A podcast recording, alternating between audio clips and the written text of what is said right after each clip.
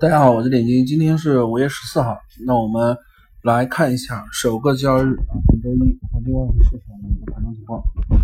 那我们在今天开始之前啊，我们先来看一下黄金啊。黄金在我们之前的音频课里面有去讲过，呃，整个空单有原先我们四月份的时候维持的一个交易的一个大原则是谨慎做空，不做多单啊，非常明确。包括五月初，但是之后的几个交易日啊，我们有去做了一些犹豫。那黄金我们去做了规避，而现阶段的话，包括上一周，我们都维持的黄金是开始介入多单啊，不做空单了。那么黄金的日线，我们来看一下技术面。呃，先看一下它的周线啊。上周的周线的时候，我们有讲这个幺三幺八的这个关键的一个位置，而上周五的时候，呃，后半夜其实没有收上去，而后半夜其实是呃在。应该也是多头有所退却的一个情况下，是收了周线的一个十字星，而这个十字星的位置刚好是卡在周线的呃下方支撑位的延长线上，那也就是在幺三幺八附近。而本周周线的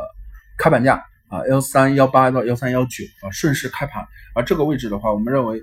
如果说黄金整体是做周线级别的一个向下的一个假的一个跌破的话，那么。本周的周线，它需要有效的收回三角整理区间之内啊，所以呃，维持我们上周的一个分析判断，我们认为呃，维持多头的一个方向啊，上方的一个目标位的话，在两日的一个 K 线啊，目标位我们认为是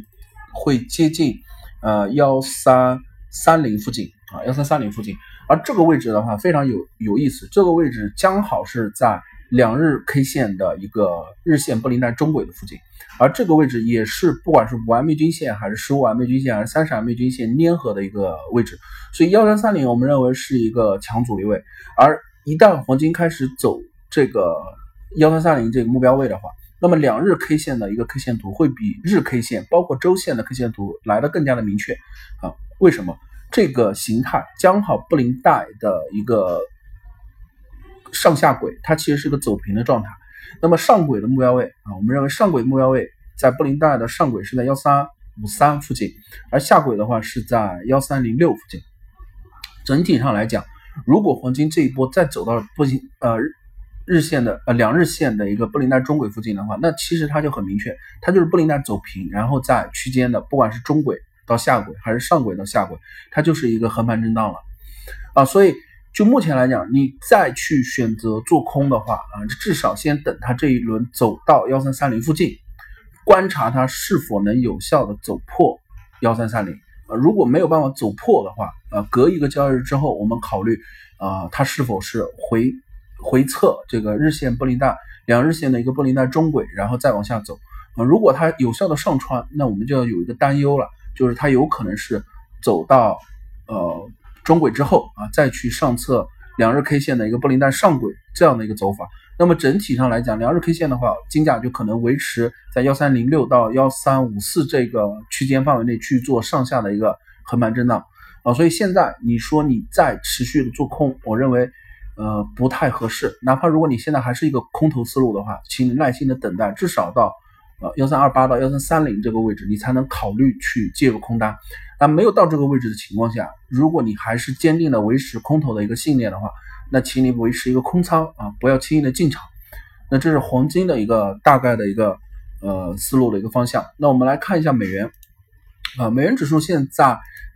因为上一周的这个 CPR 的呃事件啊，以及相关呃美国总统那边的一个发言的一个影响啊。目前的美元指数从现在亚洲盘来看，它刚好是做了三根日 K 线的一个呃下跌。我们认为，有的人认为这叫三根乌鸦啊，我们可以这么解读，它可以算是啊。那么这三根乌鸦它不太标准，教科书上的话应该是在第一根阳阴线的前面那一根线，它其实是应该是一根实体的阳线啊，那才能解读成三根乌鸦。而且三根乌鸦应该是呃越来越长啊，而不是第一根线放量的。所以它，你如果用三根乌鸦来解读的话，其实并不是很标准啊，并不是很标准。那么现在啊，我们回到这个日 K 线上来讲，它其实三根阴线现在走下来，走下来之后啊，已经五 MA 均线和十 MA 均线是在呃 K 线的一个上方啊。那我们讲，包括它的美元的这一轮的 MACD，它已经临近接近高位的死叉了而这个位置，嗯，你如果判断它是能成高位金叉的话，它至少还要再向下走跌一次，啊，走跌一次之后，它成高位金叉才能做出那根长长的下影线，啊，所以按照这样的思路来讲，哪怕你是看涨美元的，那美元现在还有一轮，至少有一轮短期的一个下跌，啊，下跌回踩，它能有一个有效的回升的情况下，我们才能认为你能继续看涨美元。但就目前的日 K 线的技术形态，我们认为美元你短期内啊，你是维持这个空头是没有错的，啊，那么说美元是空头，那就意味着欧元是维持多单。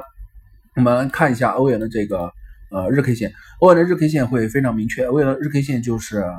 对应的美元的反向三根阳线三连阳，而这个三连阳的话，就已经把日线的 MACD 从超买的低位啊打入了临近金叉的一个范畴，所以。欧元这样子走的话啊，结合我们之前讲的欧元日线级别，它出现的呃蝴蝶形态啊，蝴蝶反转的一个信号。那么我们说，在上一周的音频里面讲，这个反转信号如果成立的话，它其实是要刷新高的。而这个新高的话，呃，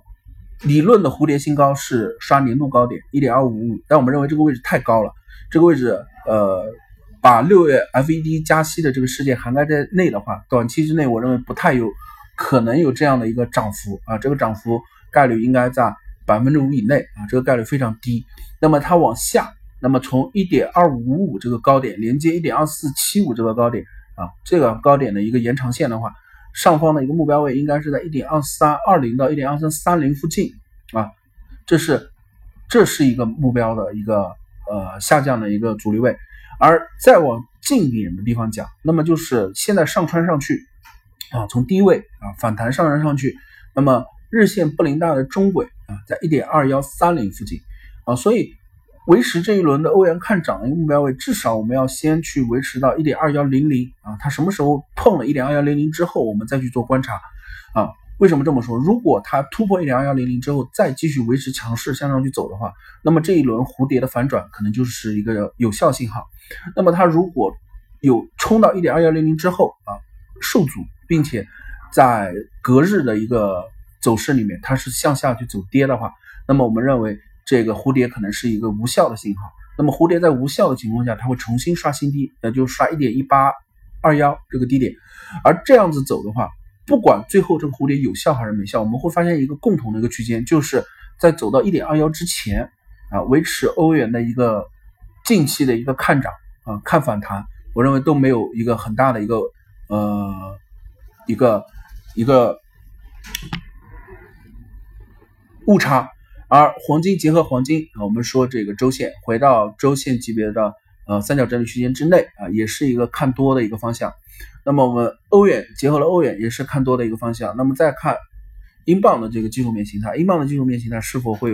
呃支持一个看涨？英镑其实在上周的话，我们是。音频里面是给出是建议是规避，因为英镑是有这个利率决议的一个影响，而利率决议我们在上周已经给了很明确的一个分析，包括一些解读。而英镑的话，呃，在那天周四公布完之后，后半夜的时候，央行的行长啊，英国央行行长卡尼是给出了一句话，英今年是有可能再加息一次的啊，所以整个市场的话，呃，对英镑不再加息的这样的一个预期可能会做了一个淡化。而现在市场啊有没有认可卡尼这句话还不确定啊，但是至少这个事件配合呃不管是 MACD 还是 KDJ 指标的话，英镑再向上去走一些反弹啊，我认为是足够的啊，多头的力量是足够的，因为多头目前为止还没有一根比较有力的阳线去做宣泄啊，所以这今天包括今天的一个目标位一点三五七到三五八肯定是要触摸了。那今天的看点是能不能回到一点三六零零上方？英镑一旦回到一点三六零零上方的话，日线 MACD 是临近金叉啊，并且是至少要走出一到三根的金叉的红柱，呃，所以英镑也是短期之内啊，呃，所谓的短期三个交易日到五个交易日这个区间之内，我认为英镑是维持多头啊，欧元是维持多头，而黄金也是维持多头，三个品种啊，呃，对于美元的这个反向的一个。参考坐标来讲，这三个品种都是维持呃多头共振的情况下的话，所以我们认为，呃，在本周啊，至少本周前三个交易日，你维持非美货币看涨啊，黄金看涨啊，美系货币看跌这样的思路是不会有太大的一个呃呃判断失误的啊，所以呃今天的黄金外汇市场整体的情况啊，我们的分析就到这里啊，谢谢大家。